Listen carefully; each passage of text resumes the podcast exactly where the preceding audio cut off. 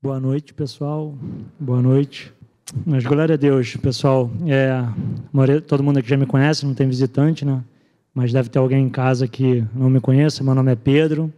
Eu estou na liderança aí do 30 Mais, com minha esposa Claudinha, que eu amo muito, que Deus colocou do meu lado. Sem ela, nada. Aí, mandaram você ficar de pé, amor.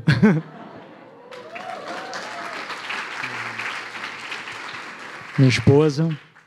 Quem não veio sábado, a gente teve 30 mais aqui, teve uma reunião do 30 mais, um bate-papo, foi sensacional, legal pra caramba. Quem não veio, literalmente perdeu de verdade. Foi uma reunião, cara, céu desceu. Foi muito bom, muito bom mesmo. Gabriel e Júnior viraram até vocalista, né? Eles são guitarra e violão. Acabaram indo pro vocal. Mas é isso, galera. O, o que eu tenho para trazer para vocês, né? O pastor Hélio literalmente trouxe rapidinho toda a minha mensagem, ele falou aqui em quatro palavras. E estava falando ali com a Isabela, tirei ele dali que. Falou tudo que eu ia falar, mas vou tentar. vou só. Como diz o Gabriel outro dia, vai chovendo molhado. Mas é isso, gente. Eu, eu, o que eu tenho para trazer é essa geração aí. Eu eu tenho visto na igreja é, amigos né, que estão na igreja, é, e não só também na igreja, mas o, o mundo. É, a gente tem visto um mundo bem desordenado, né? isso do mundo é normal, mas é, tenho visto também crentes, pessoas dentro da igreja que a, ainda tem uma certa dificuldade né, de entender é, o que, que ele carrega. Né? Essa glória que ele carrega dentro dele, que Jesus fez por nós, né? E a gente acaba vendo uma certa como é que eu posso falar de uma maneira educada, mas é uma certa não dá o devido valor, né? Não dá o devido valor. E o que nós temos visto na igreja é isso aí que a gente tem visto no mundo e na igreja também isso tem entrado, né? É, Para não ficarem palavras minhas, eu trouxe Paulo. Porque se não me respeitarem Paulo, vocês vão ter que respeitar. E ele que disse isso, né? Ele que disse isso. É, e é isso que nós temos visto. E uma das coisas que mais me deixa, você quer me deixar uma santa é você ver crentes que não dão devido valor à glória que eles carregam, né? E aí sim saindo até do seu do trilho que é para ele andar, né, do seu do seu propósito. Mas eu não vim aqui para falar que a igreja está assim, o que o mundo está assim, não vim aqui para falar de esticar é, chiclete em assunto ruim. Eu vim para falar, para lembrar para a gente que a solução já chegou ao mundo há muito tempo atrás. O Verbo se fez carne, se entregou numa cruz, tomou as chaves do inferno e da morte, ressuscitou ao terceiro dia está sentado nas regiões celestiais à destra do Pai. Eu sinto informar aos profetas do caos, o problema já foi resolvido. E eu vim lembrar isso para a gente. Muitas vezes a gente esquece. A gente que está dentro da igreja, o mundo não sabe, mas a gente esquece. E eu vim lembrar também que nós fazemos parte dessa solução.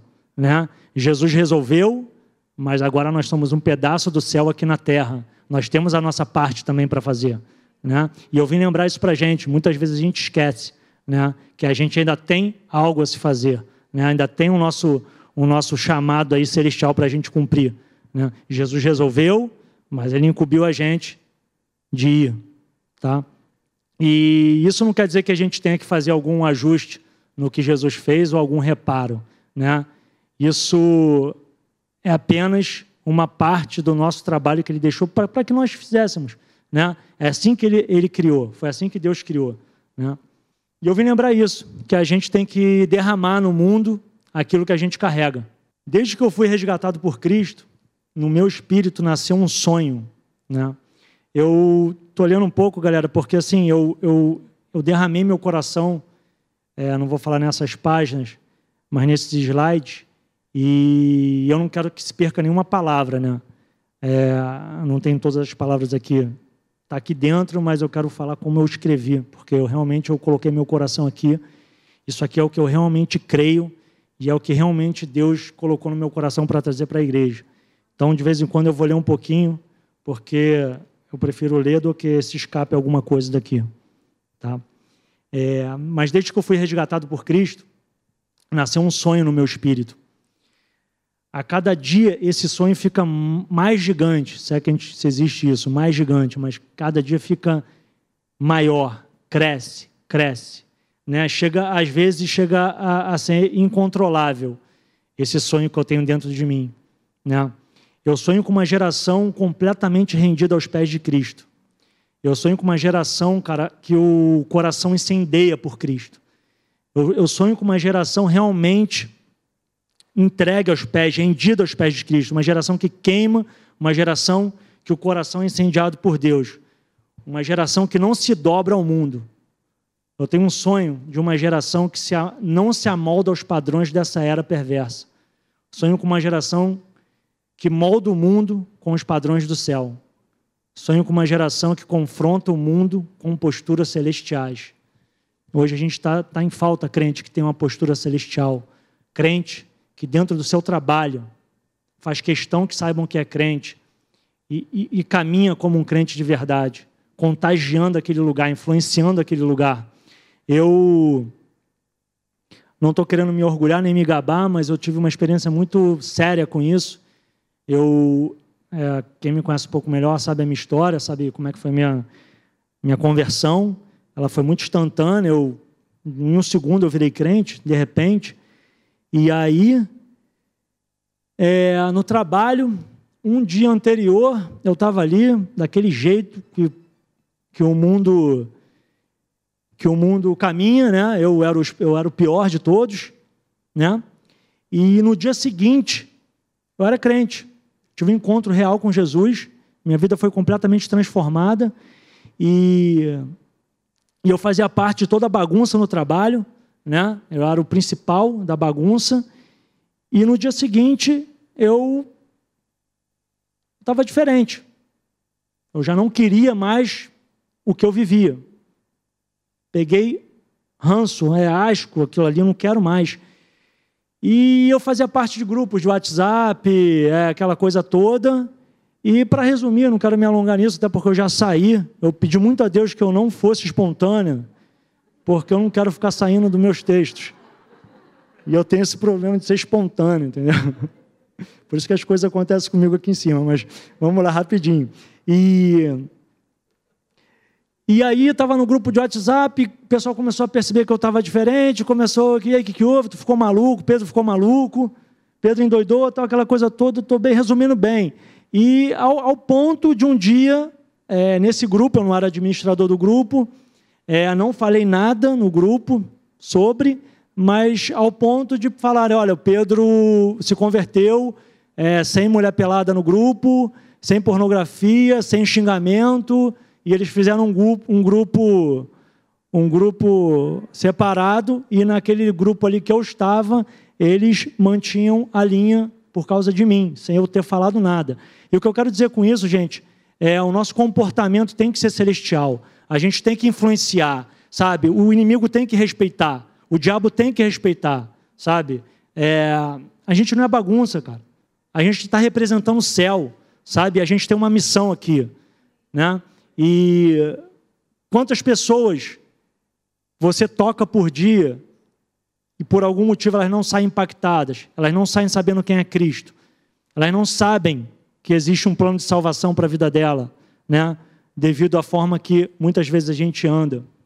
E eu tive essa experiência no meu trabalho que me impactou muito. Ah, só para resumir, está bem resumido, mas só para resumir, um dia eu estava aqui dentro, um, um colega lá perguntou, para onde que é a tua igreja? Depois de um tempo, onde que é a tua igreja? Eu falei, Academia da Fé Tijuca, eu estava aqui dentro, o cara sentou do meu lado, cara.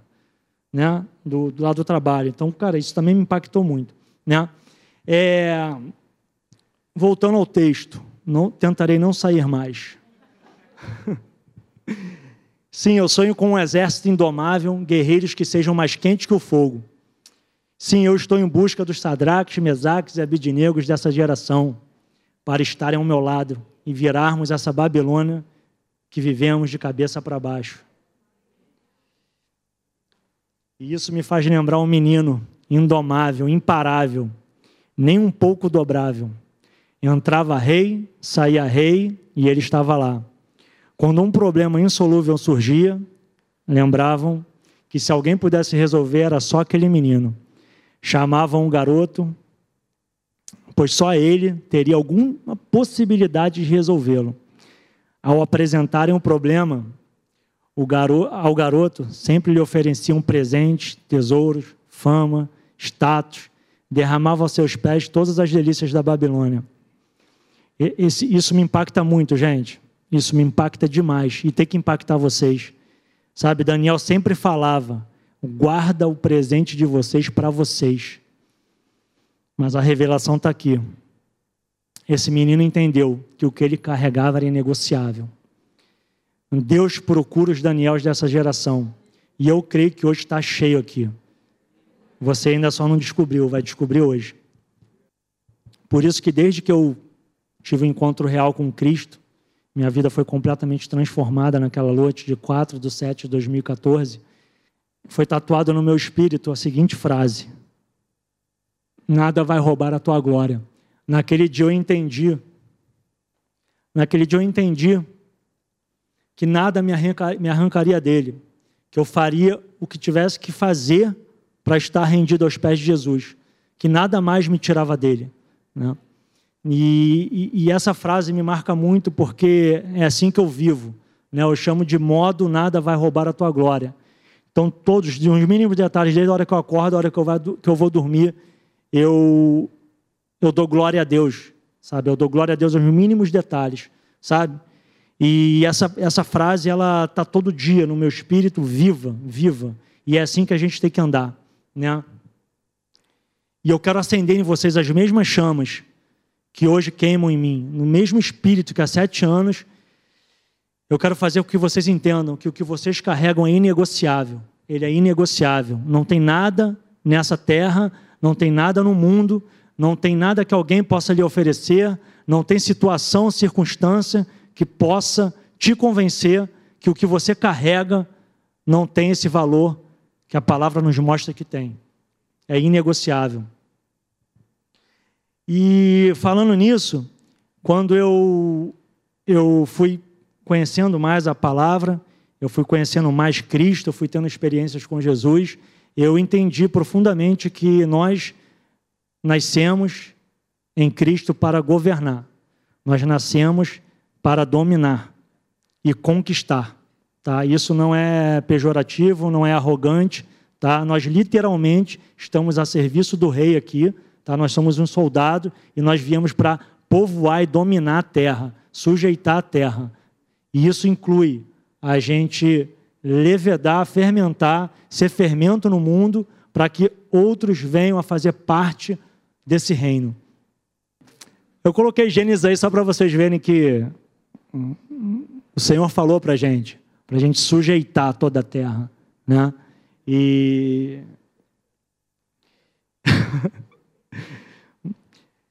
Só que no meu espírito eu tenho a certeza no que eu vou falar para vocês, tá? É, ninguém governa nada sem antes governar a si mesmo, tá?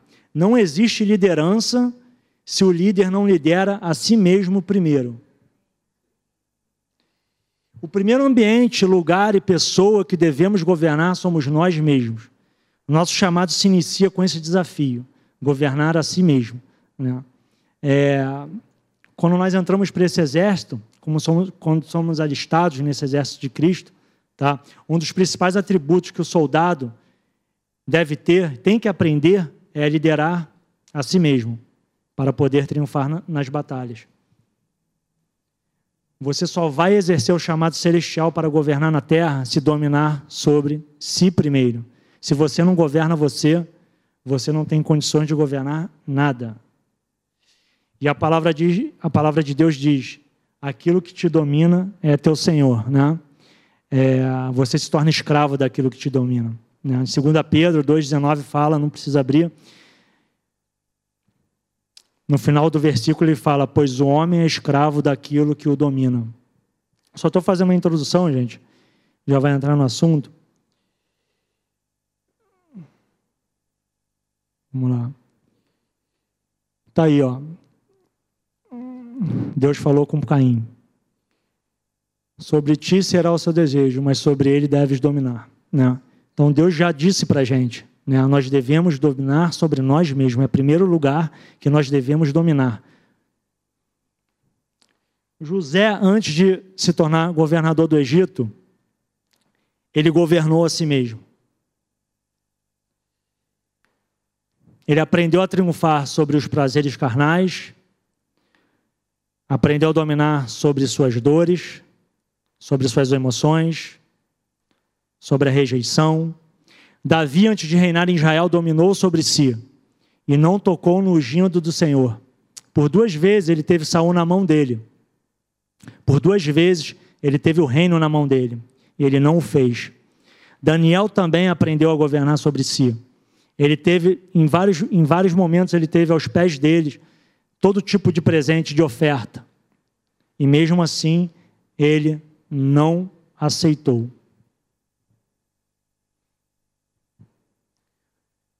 Temos diversos homens na Bíblia, né, na palavra de Deus, que foram líderes de, de si mesmos. Eu peguei três exemplos aleatórios que mais me, me marcam, mas a gente tem histórias maravilhosas, temos situações maravilhosas, aprendemos muito com os homens de Deus da Bíblia. poderia ter pego a Bíblia toda.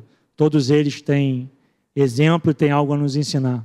Né? Mas o que fica marcado para mim nisso, o que eu quero que fique em vocês, que antes deles ganharem qualquer posição no plano físico, eles se posicionaram no reino do Espírito, honrando a glória celestial que carregavam. Então, antes deles ganharem qualquer posição aqui no plano físico, eles primeiramente se posicionaram no reino do Espírito. Eles não estavam preocupados em ganhar posições no plano físico, mas eles estavam preocupados em se posicionar no reino do Espírito, a agradar aquela glória, aquele, aquele, aquele que eles amavam e eram fiéis. Hoje, muitos têm trocado a glória do Deus vivo por um prato de lentilha. Têm dado vazão a impulsos carnais e se omitido no governo de si mesmo, aderindo a prazeres momentâneos, fazendo pouco caso da glória que carregam, literalmente trocando o propósito por uma proposta. Nós vemos todos os dias pessoas aceitando propostas e jogando fora o seu propósito. Todos os dias, pessoas aceitam boas propostas e deixam de lado o seu propósito. Literalmente aceitando um pratinho de leitilha e abdicando do chamado celestial. Eu deixo uma pergunta para a gente não precisa responder. Qual proposta irrecusável você tem aceitado? Qual prato de lentilhas você tem se deliciado? Em qual prato de lentilha você está agarrado?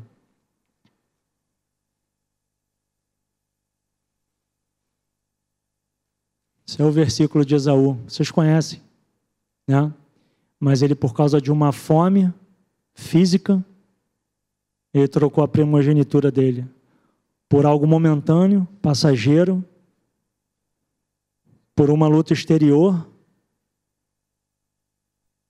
ele jogou um propósito fora. Por uma proposta de matar a fome física, ele jogou uma, um propósito fora. Isso é para a gente refletir.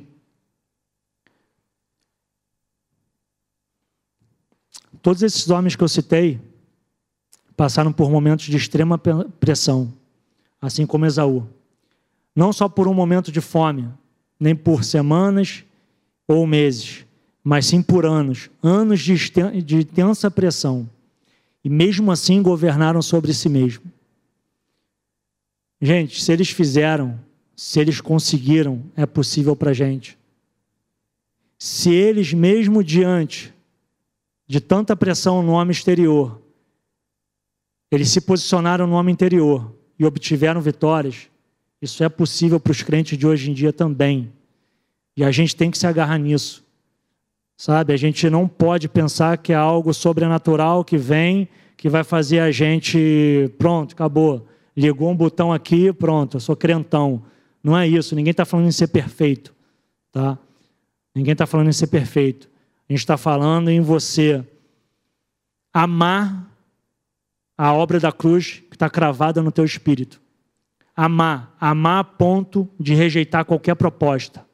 Amar a ponto de você saber que você tem um propósito, que você tem um caminho, que você está em missão, que você tem um general e você não vai trair esse general. Sabe? Você não nada vai roubar a tua glória. Sabe? Por mais que eu morra de fome. Esaú poderia ter morrido de fome. Sabe o que é o mais legal?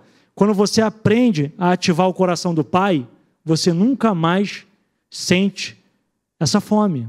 Você nunca mais. Quando você aprende a ativar o coração do pai, porque se Esaú fala, com certeza se Esaú fala, eu vou morrer de fome, ia vir maná do céu, cara.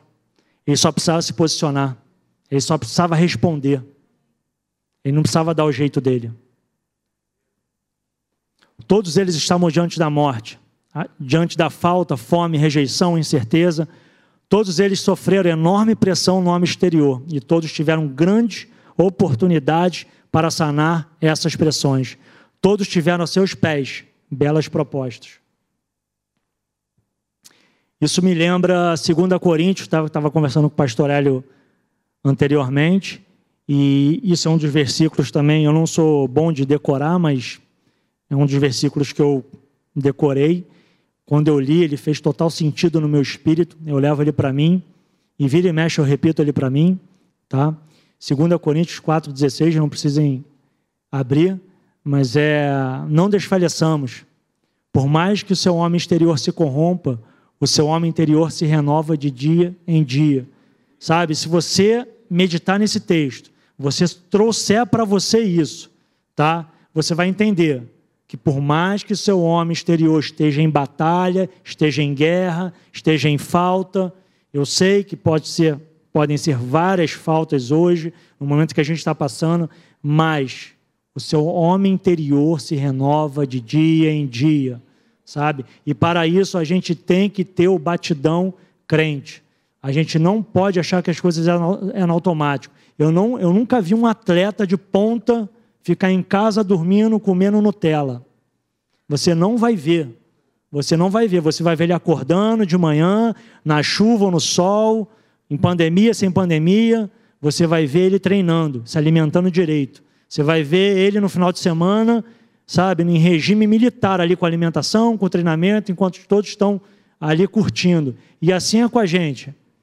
Assim é com a gente. Nós estamos aqui num quartel-general fazemos parte de um exército e nós temos que nos render a Cristo e fazer o batidão que é necessário fazer. Sabe? O anjo não vai descer do céu e pegar a Bíblia para você de manhã. Eu falo isso com a Claudinha. Sabe? Eu já, já tive algumas. Fui incisivo já com ela. Para mim não existe você acordar e você não se render a Cristo, cara. Como isso? Imagina você dormindo na casa do teu pai, você acorda, passa por ele e não dá bom dia. Você passa pela tua mãe e não fala nada. Eu nunca vi ninguém fazer isso. Então, como é que eu acordo e não falo com o Senhor? Como é que eu acordo e não me rendo aos pés do Senhor? Como é que eu não pego a palavra? É onde eu tenho intimidade com Ele. Como não levanto uma adoração, um louvor, para glorificar aquele que se entregou numa cruz por mim? Aquele que resistiu, passou, tudo que ele passou foi para aquela cruz, para que hoje a gente estivesse aqui. Ele que me resgatou lá do, do, do, do profundo do, do, do lixo.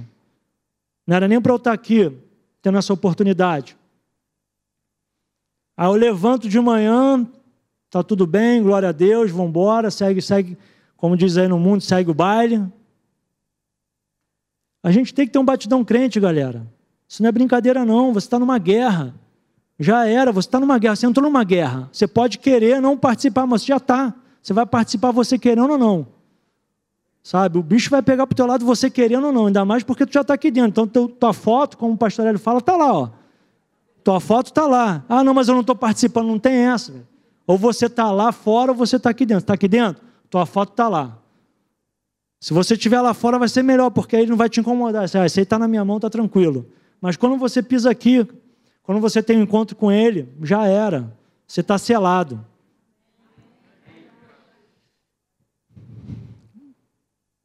José poderia ter se tornado amante da esposa de Faraó, teria o reino a seus pés.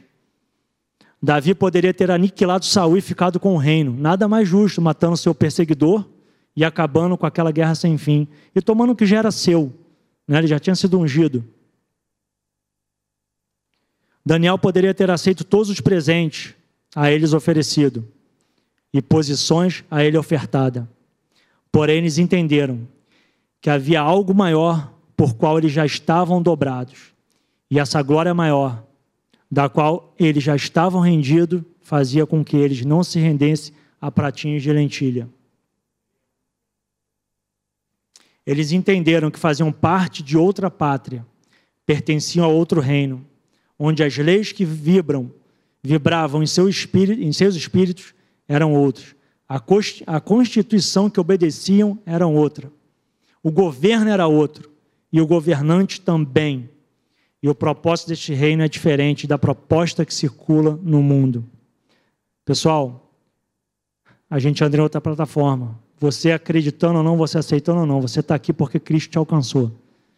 Então você anda em outra plataforma. Ponto. Tá? Ponto. Nós andamos em outro reino. O reino de Deus se sobrepôs a esta era. E nós andamos neste reino. Esse reino operam outras leis. E leis sobremaneiras, sobremaneira mais excelentes do que essas leis que estão por aí. Nós, onde nós pisamos a planta do nosso pé, o ambiente muda. Tá? Onde nós pisamos a planta do nosso pé, a gente molda o lugar ao céu. A gente traz o céu para a terra. Aonde a gente chega tem morte, a gente traz vida. Aonde a gente chega tem fome, a gente traz abundância, traz prosperidade. O reino está com a gente, aonde a gente entra. E a plataforma é diferente. Você tem que entender isso. Você carrega algo diferente. Eu até coloquei aqui Colossenses 1,13. Ele nos libertou do império das trevas e nos transportou para o reino do Filho do seu amor. Eu escrevi aqui, aqui as regras são outras. As tempestades se, se acalmam. Se Daniel aceitasse todos os presentes oferecidos, ele teria alcançado a mesma posição que alcançou sem, sem, ter, sem ter aceito. Porém, Nabucodonosor não teria se convertido.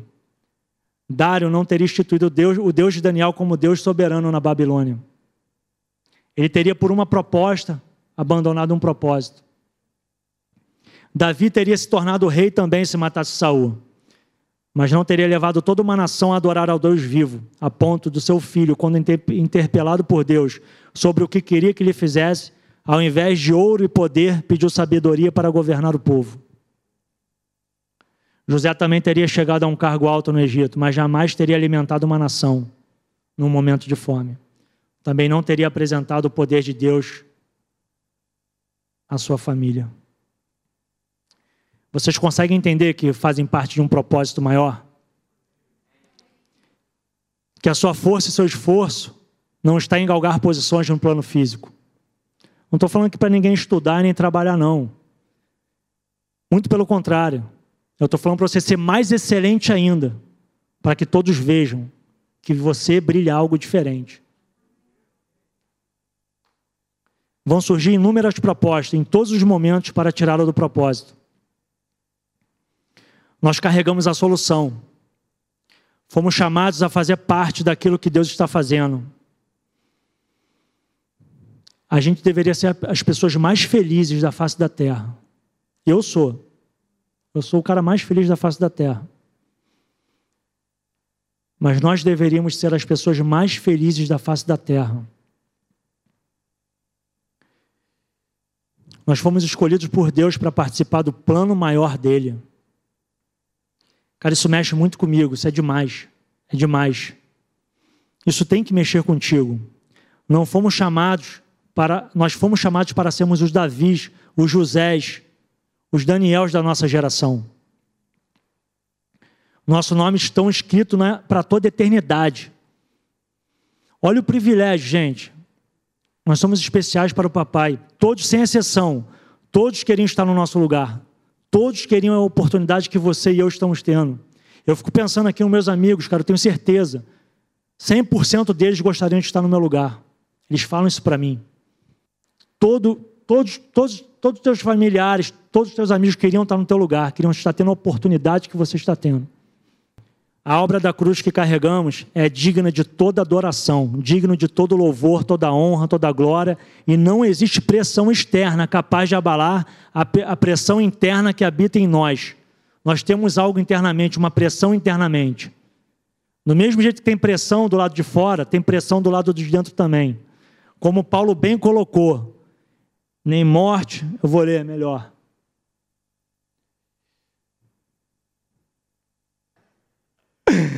Mas aí, esse texto, cara, me impacta demais. Eu amo esse texto. Eu amo. Eu amo quando Paulo fala isso. Nada, nada pode nos separar do amor de Deus que está em Cristo Jesus, nosso Senhor. Nada, gente. Olha aí, nem morte. Algo que poderia ser insolúvel, sem solução. Não tem nada. Tem nada. Eu amo esse texto por causa disso. Porque não existe pressão externa que pode nos separar dessa pressão interna que vibra nos nossos corpos. A gente falou um pouquinho das pressões externas, mas eu quero lembrar algo a vocês. Quando entregamos a nossa vida a Cristo, somos selados com o Espírito Santo da promessa. Esse é o selo garantidor da herança que nos está reservada. A vida eterna passa a habitar em nós e essa é a verdadeira pressão interna que passa a habitar em nosso homem interior. Não existe pressão externa capaz de suportar a pressão interna que carregamos. Nos governar é permitir que a pressão interna exerça domínio sobre a pressão externa. Nos governar é permitir que essa pressão interna exerça poder sobre toda a pressão externa. Ou seja, é dominar o homem exterior com o homem interior. 1 João 4,4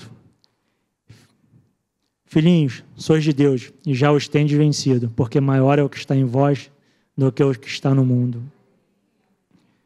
O ambiente celestial interno moldando um ambiente decaído externo. As leis do Espírito que passaram a governar no homem interior é sobremaneira mais excelente e poderosa que a lei da carne e da morte, que reina no homem e no mundo exterior. É essa pressão do ambiente celestial interno que molda nosso comportamento e esse padrão celestial de comportamento molda todo o ambiente externo. Para mim é muito claro e creio que para vocês também.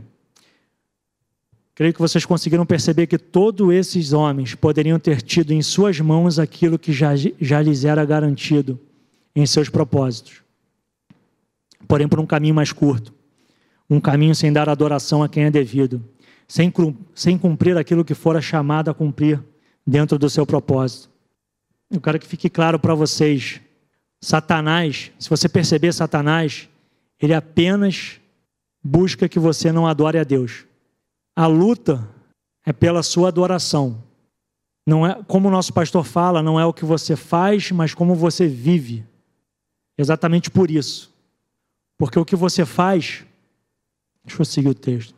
Você vai conseguir entender que não é onde você chega e sim quem você se torna. Não é o que você faz, não é o que você conquista, não é o sucesso, mas é o que você se torna. E no que você se transforma, em quem você é. E quem você é em Deus e para Deus. Então, gente, não é onde a gente chega.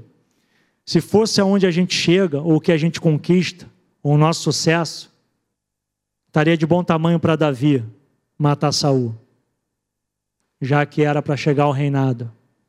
Mas a questão não é chegar ao reinado. A questão é Davi ter se mantido em Deus. E assim os outros homens. O que você adora, o que você é, adora a Deus? Você é uma adoração viva a Deus? Vamos lá, mas esse aí é outro texto que bomba no meu coração. Né? Paulo falando para a gente, cara, se apresenta como sacrifício vivo, santo e agradável a Deus. Né? O culto racional, é isso que eu falo, é chegar, é a gente buscar a Deus racionalmente, sabe? Não querer nenhuma malabarismo aí do, sabe, de mágica, passo de mágica, mas é buscar a Deus. Esse é o batidão crente. Né? Se oferecer como sacrifício, como o pastor fala, não estou sentindo, não tem que sentir nada, cara. Você tem que dar glória a Deus, agradecer a Ele. Como o Gabriel pregou muito bem sobre gratidão, sabe? Esse é o culto racional. Está sempre adorando a Deus em todo momento, sabe? Com a tua vida, com as tuas palavras, com os teus olhares, com, a tua, com o teu pensamento, sabe? Você colocar tudo sujeito ali a Cristo, sabe? Você colocar tudo sujeito em sujeição a Cristo, a palavra de Cristo. Né? Então, isso não é ser religioso, galera.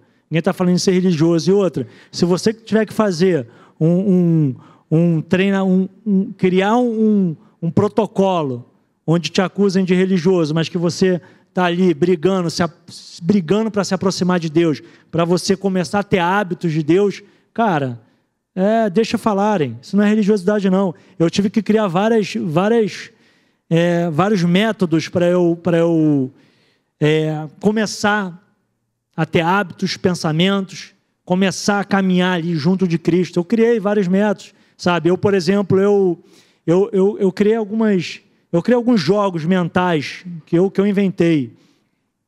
Alguns é uma gamificação. Eu, por exemplo, quando eu ia, vinha aquela vontade de pegar o, o, telefone, vontade não, mas você está de bobeira assim, numa fila de banco, seja, onde for, cara, virou, virou, virou hábito das pessoas pegarem e abrirem o Facebook ou o Instagram. Falei, cara, cada hora que eu pegar esse telefone para abrir Instagram ou Facebook, eu vou abrir a Bíblia e vou ler um versículo. Eu estava com vontade de ler Bíblia, versículo? Cara, você fala que estava, vou estar mentindo, não estava. Mas eu falei, não vou abrir o Instagram. E comecei essa batalha. Né? E aí que eu comecei a decorar alguns versículos por causa disso. Tá? Eu criei outros, outro, outros, outras, outros jogos mentais, outras gamificações. Eu criei né, pensamento. E, e quando eu fui ver, né, é, virando um hábito na minha vida isso. Né? Então, agora, na minha mente, vinha versículos, porque eu estava me enchendo disso. E eu criei, se quer chamar de religioso, Ótimo, é melhor ser religioso do que ser da tribo de Já aí, ser, ser maluco. Então, eu, eu prefiro ser religioso. Então, eu criei esse método. Esse método, eu, eu pensamento, quando vinha algum pensamento, eu combatia com a palavra, sabe? É, a televisão, pô, vou sentar, vou dar uma televisão para dar uma relaxada, botava no YouTube vendo a pregação. Então comecei a confrontar livro. Ah, vou ler um livro secular. Eu, primeiramente eu lia um livro é, que falasse de Cristo, cristão. Né? Então comecei a criar esse combate até que eu me dominei. Aí sim eu abri, comecei a abrir a sessão. Agora sim eu vou ler um livro junto com um livro crente, para crente. E, e aí você passa até ser mais seletivo. O Espírito de Deus te faz ficar mais seletivo. Então, quando você vai buscar algo fora da palavra, você ainda busca algo decente algo que te edifique. Esses homens entenderam que a guerra é pela troca de adoração. Quando você entende isso, você entende que está numa guerra de adoração e se você realmente teve um encontro genuíno com o Senhor da glória, você realmente tocou o céu, você vê como esterco, perdão a palavra, a sabedoria desta era, passando a amar e a adorar o Rei da Glória e seu reino.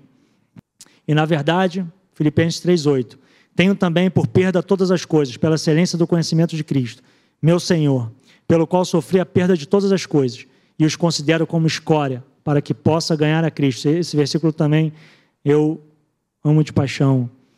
Né? Está acabando meu tempo, vamos lá. Você passa a fazer o bom combate diário, fazendo da sua vida uma adoração viva ao Senhor, fazendo de você mesmo um altar de sacrifício. Então você entende que Satanás faz propostas e Deus te cria para um propósito. Você passa a entender que precisa rejeitar as propostas de Satanás para viver o propósito de Deus. A pergunta: você sabe qual é o propósito de Deus para você? Todo mundo acha que essa pergunta é um mistério, é difícil de encontrar. A gente teve essa pergunta no 30 mais, não desmerecendo, não estou falando isso, mas como se essa pergunta fosse a pergunta de um milhão de dólares, difícil de responder, ter que orar para saber. Eu vou te responder agora. Eu sei o teu propósito, para que você foi criado. Nós todos fomos criados unicamente, exclusivamente para manifestar a glória de Deus na face da terra, para o louvor da sua glória. Como que você faz isso? Viva todos os dias onde estiver, Deus. Viva Deus, expanda o reino onde estiver. Se vai ser como um barbeiro, como vendedor, como empresário, como pastor, isso é um detalhe. Isso é apenas um detalhe. E como identificar as propostas de Satanás? Tudo que tire você do centro do propósito de Deus, ou seja, tudo que tire a adoração a Deus da sua vida deve ser rejeitado. Tudo que tire Deus do centro. Tudo que anula Deus é uma proposta de Satanás. Como anulo Deus na minha vida? Eu coloquei aqui Lucas 4, Jesus no deserto. Satanás não ofereceu nada que já não fosse de Jesus. Jesus já desceu como Rei da Glória. O, a, o Verbo se fez carne, ele já era o Rei da Glória. Ele já estava na criação. Tudo foi feito por ele, através dele, para ele, por meio dele. Tudo é dele, tudo saiu dele volta para ele. Só que, que o que, que Satanás ofereceu a ele? Ofereceu tudo que ele já era dele, tirando a cruz. Satanás só queria tirar a cruz. E a cruz foi o que ele veio fazer. Esse era o propósito dele. Lucas 4, 6, 8. Diz filho do diabo: Dar-te a ti todo este poder e a sua glória, porque a mim me foi entregue, e dou a quem quero. Portanto, se tu me adorares, tudo será teu. E Jesus, Jesus respondendo, disse: Ele vai-te para trás de mim, Satanás, porque está escrito: Adorarás o Senhor teu Deus, e só a ele servirás. E Jesus entendia que cruz era o propósito dele. Foi por isso que ele veio. E por isso que ele fala: tome a sua cruz e siga-me. Cruz é propósito, gente. Cruz não é doença, cruz não é o desemprego, cruz não são as lutas no homem exterior. Cruz é o propósito. O nosso propósito é manifestar a glória de Deus na face da terra. Eu falo direto para Claudinha, cara. Direto mesmo. Pergunta para ela. Somos o camisa 10 dessa geração, gente. Essa geração aguarda a gente. Pessoas aguardam você. Lugares aguardam você. Mas enquanto você não parar de aceitar essas propostas e abraçar o teu propósito, carregar a tua cruz, você vai estar falhando. Eu falo para Claudinha, cara, nós somos o camisa 10. A gente tem que ter senso de responsabilidade. Nós somos autorresponsáveis e ser um bom governante de si mesmo diz respeito a sermos autorresponsáveis. Está sobre nossos ombros trazer a solução onde já não existe mais esperança. Somos nós, nós que carregamos a vida dentro de nós. Aonde houver morte, somos obrigados a trazer vida. Onde houver tristeza, alegria. Foi assim que Jesus andou. Com cinco pães e dois peixinhos, ele alimentou mais de cinco mil pessoas. E ele mesmo disse que faríamos coisas maiores que ele fez. O que você está esperando para rejeitar o prato de lentilha e se posicionar com o propósito de Deus? Somos chamados a ser a solução desse mundo caótico, resolver problemas insolúveis, espelhar Jesus no meio de uma geração corrompida, modelar comportamentos com comportamentos do céu, transformar culturas, modificar padrões. Nosso padrão é do céu. Nós não cabemos no molde do mundo, mas temos o poder de moldar o mundo com o nosso padrão. Você tem sido camisa 10 dentro da sua casa? O que os teus filhos têm visto? O que as pessoas no seu trabalho têm visto? Estamos cumprindo um propósito já aceitamos faz tempos uma proposta? Você tem se liderado? Tem sido autorresponsável? Quem é você em Cristo? Quem é você no reino? Eu faço questão de todos os dias de levantar, dobrar meus joelhos e dizer: Jesus, valeu a pena cada prego que entrou em você. Eu repito isso todo dia para Jesus. Todo dia. Jesus, valeu a pena cada prego que entrou em você. Eu estou aqui. Eu estou aqui. Eu sou inegociável. Eu não negocio com o mundo. Eis-me aqui. Eu repito isso todo dia de manhã. Cada chicotada que você tomou, Jesus, valeu a pena. Cada cuspe valeu a pena.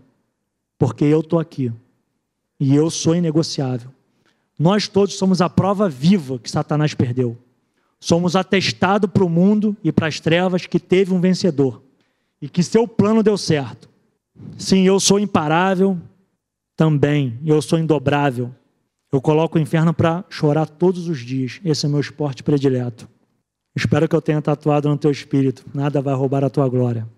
Esse é o meu convite para andar no modo nada vai roubar a sua glória comigo. Vamos lá.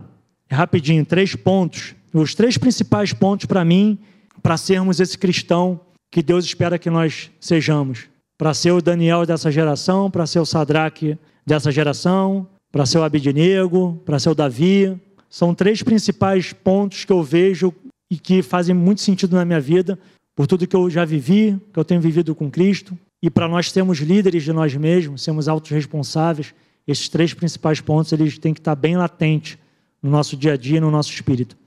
Superação. A gente precisa entender que obstáculos e desafios são plataforma para o avanço. E superar, a palavra já diz, superação. Você vai ter que fazer uma ação um pouquinho mais arrojada, é normal.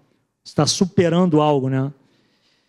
E isso me faz lembrar, lembrar Pedro. É, isso me faz lembrar Pedro, gente. Superação me lembrou Pedro na hora. Eu fiquei pensando, cara, imagina a gente no lugar dele. Ele não acertava uma, né? Eu me vejo muito nele. Ele não acertava uma. O coração era sincero, era honesto, era, mas ele não acertava uma. Ele pediu para andar sobre as águas, ele até andou, mas ele se molhou. Eu imagino os onze olhando para ele depois, zoando ele, cara, rindo dele, falando: pô, tu não aprende, cara. Pô, acorda, pô, para de fazer essas papagaiadas aí, cara, fica na boa. E, cara, depois ele foi, me veio Pedro. Cara, imagina o teu mestre que você segue, que você ama, que você quer ser igual, que você quer agradar, te chamar de Satanás. Você tem que se superar. Imagina eu chego aqui um dia, depois dessa pregação, o pastor me chama lá em cima. Cara, sai fora, por favor. E ele foi um dos principais líderes da igreja. As cartas dele são maravilhosas. Então ele se superou. Eu até anotei aqui Filipenses 3, 13, 14, eu não vou ler, mas é, fala sobre a gente esquecer as coisas que para trás ficam, né? E Pedro se superou.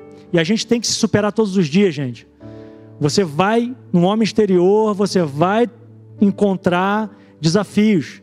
E você precisa entender que esses desafios não vieram para te derrotar, eles vieram para te projetar para um nível mais alto.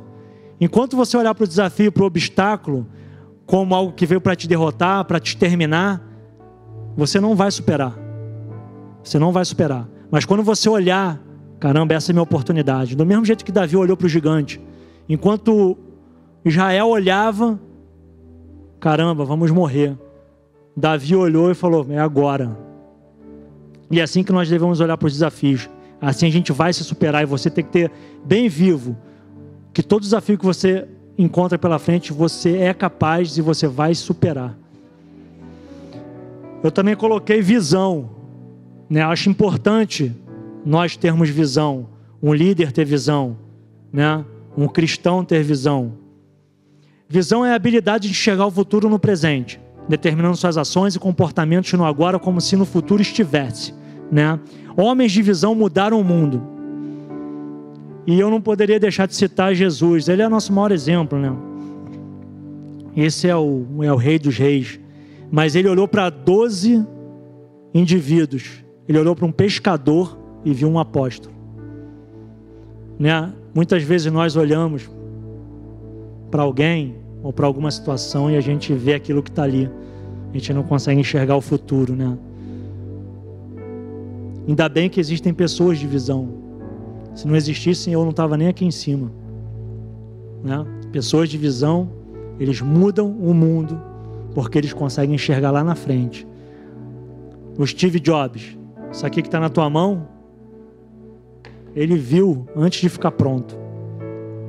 Na verdade, rapidinho conta uma história, que eu não sei se é verdade, mas dizem que ele querendo, querendo, querendo porque fazer isso, falava que o futuro ia estar tá na mão, e na época eram os computadores da IBM, aqueles trambolhão, e ele forçando o pessoal a fazer, o pessoal que era expert, né, intelectual e tal, é, graduado e Harvard e tal, não dá, não dá, não dá, não dá, ele dá, dá, dá, aquela coisa toda, fizeram um. Um pouquinho grande ainda. Ele olhou, isso aí tá ruim, tá muito grande ainda, mas não dá, já tentamos de tudo. Ele falou: me dá isso aqui. Conta a história, né, gente? Eu, se é verdade ou não, serve pra gente, a gente vai entender. Ele pegou um balde com água e jogou dentro. E aí saiu algumas bolinhas. Ele falou: se ainda tem ar, tem espaço para apertar. Dá para diminuir. Então, homens de visão. Eu coloquei aqui Hebreus 12, 2. Não precisa ler. Mas é. Fala. Dá para espremer desse texto isso que eu estou falando. E para matar, vai acabar agora. Passei só seis minutos. Coragem. Não adianta você ser, ser um, um, homem de superação, que supera, né? E um homem de visão, mas você não ter coragem. Coragem é habilidade de enfrentar o medo. Não é a ausência de medo, mas é a habilidade de você encarar o seu medo. Né? Hoje eu tive que me superar, eu tive que ter visão e tive que encarar o medo para estar tá aqui, né? E é exatamente isso. Coragem é você encarar seus medos. Não existe ninguém que não tenha medo, né? O medo bate na porta. A gente só não pode se apossar dele, porque o que está em nós é maior do que qualquer coisa. Então a gente tem que colocar o medo debaixo dos nossos pés. Mas a gente vai ter que fazer um combate. Então o homem de Deus ele tem que ser corajoso. Né? Os Daniels dessa era tem que ser corajoso. A gente tem que peitar, tem que confrontar o mundo, tem que confrontar o inferno, sabe? Tem que colocar o medo para debaixo do pé, pisar, lembrar que alguém sangrou no madeiro e você não precisa temer. Aí eu coloquei aqui Davi, de Gideão. Pô, de Gideão é fenomenal. Ele foi com medo, né? Ele foi encarou ali com medo. Pô, foi de 32 mil para 300, do outro lado tinha 120 né? Só que ele entendeu no meio do caminho que ele era a maioria, porque o Rei da Glória estava com ele. Galera, isso era o que estava no meu coração, tá? Eu agradeço a vocês por terem me ouvido, vocês de casa. Eu tenho certeza que Deus cumpriu aquilo que Ele programou para cumprir. Eu tenho certeza que vidas foram tocadas, transformadas eu queria convidar, tá? É, se, se tem alguém aqui que ainda não conhece a Cristo, em casa, se tem alguém em casa que ainda não conhece a Cristo, eu queria convidar, porque eu, eu, não, eu não vejo isso aqui como natural, tá? Para mim isso aqui é sobrenatural, principalmente com um montão de homem e mulher e mulheres de Deus reunidos. Esse ambiente aqui é celestial e, e, e a gente não está brincando de igreja. Então você que está em casa, se por algum motivo você parou para assistir essa mensagem, eu queria te convidar a experimentar, depois de tudo que você ouviu, o que eu experimentei na minha vida e nunca mais fui o mesmo. E acredito, eu vi que não tinha visitante aqui. Todo mundo é crente, né? Ou tem alguém que não é crente? Ninguém quer ser ex-não crente. e eu quero convidar você que está em casa, eu quero fazer uma oração. Eu creio que tem alguém em casa que não conhece a Cristo. E aproveitando fazer essa oração de encerramento, é, convidando você que está em casa a entregar a sua vida para Cristo. Tá? Depois do que você ouviu. E se você quiser participar dessa mesa, quiser entregar sua vida a Cristo, eu vou orar por você, eu vou encerrar essa, oração, essa reunião. Mas eu creio que Deus cravou esse dia por causa de alguém. Eu creio que Deus movimenta um mundo, milhões de pessoas, milhões de situações por causa de uma pessoa. Então eu creio, para mim eu creio que Deus me colocou aqui porque tem alguém em casa que precisava ouvir e que precisava se render a Cristo hoje. Então eu quero orar por você e eu vou encerrar essa reunião. Muito obrigado, Deus, por esse momento. Eu quero, e pela oportunidade de eu estar orando por alguém que esteja em casa, Senhor, que ainda não conhece a Ti, não conhecia, porque agora Ele conhece. Senhor, essa pessoa que está em casa e não entregou sua vida a Cristo, e não te conhecia e que deseja entregar e não sabe como fazê-la, eu vou ajudá-la a se entregar a Cristo agora. Senhor, em nome de Jesus, vai nessa vida, que ela se renda a Ti, que Ele levante a mão, levanta a mão, meu querido, e glorifica a Deus, entrega a tua vida para Deus, declara Jesus como seu único e suficiente Senhor e Salvador. Creia que a partir de hoje a tua vida não é mais a mesma. Você entrou para esse exército, você vai ser um Daniel dessa geração também. Senhor, muito obrigado por esse momento. Eu abençoo a todos aqui. Que todos retornem em segurança para suas casas. Que o Senhor, Pai, tenha transformado corações, vidas, tenha caído fichas aqui, tenha virado chaves. E que o que o Senhor está falando com cada um, Pai, ainda continue em suas casas. Que o Senhor possa concluir a tua obra naquilo que o Senhor começou. Muito obrigado, Senhor. Nós te amamos, te adoramos e te glorificamos como Deus. Em nome de Jesus Cristo. Amém.